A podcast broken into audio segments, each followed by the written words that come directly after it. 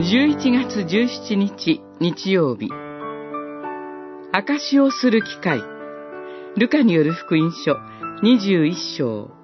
5節から19節。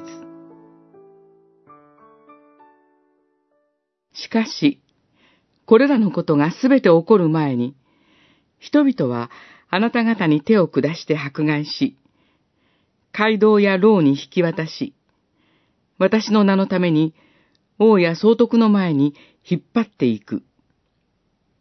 それはあなた方にとって証をする機会となる。二十一章、十二節、十三節。三十年ほど前、私は兵役のために軍隊に入り、三年間部隊に配属されました。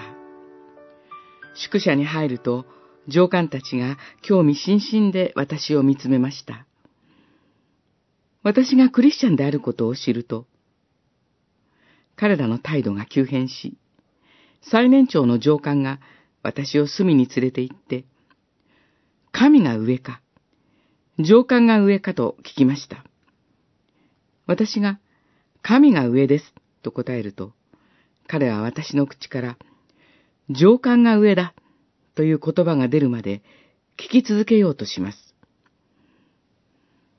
何度聞かれても、神が上だ、と答え続けると、彼は私のバッグを外に放り投げて、お前のような奴はいらない、と追い出しました。後から分かったことですが、この舞台では直前にクリスチャン兵士に関わることで問題が起きていたとのことです。これが私の軍隊生活の始まりでした。彼らと一緒に生活し、訓練と教育を受けることはとても辛いことでした。しかし、このような環境であったからこそ、私は自分が信じているイエス・キリストを様々な形で証しすることができました。迫害はキリストを証しするチャンスです。勇気を与えてくださる神により頼みましょう。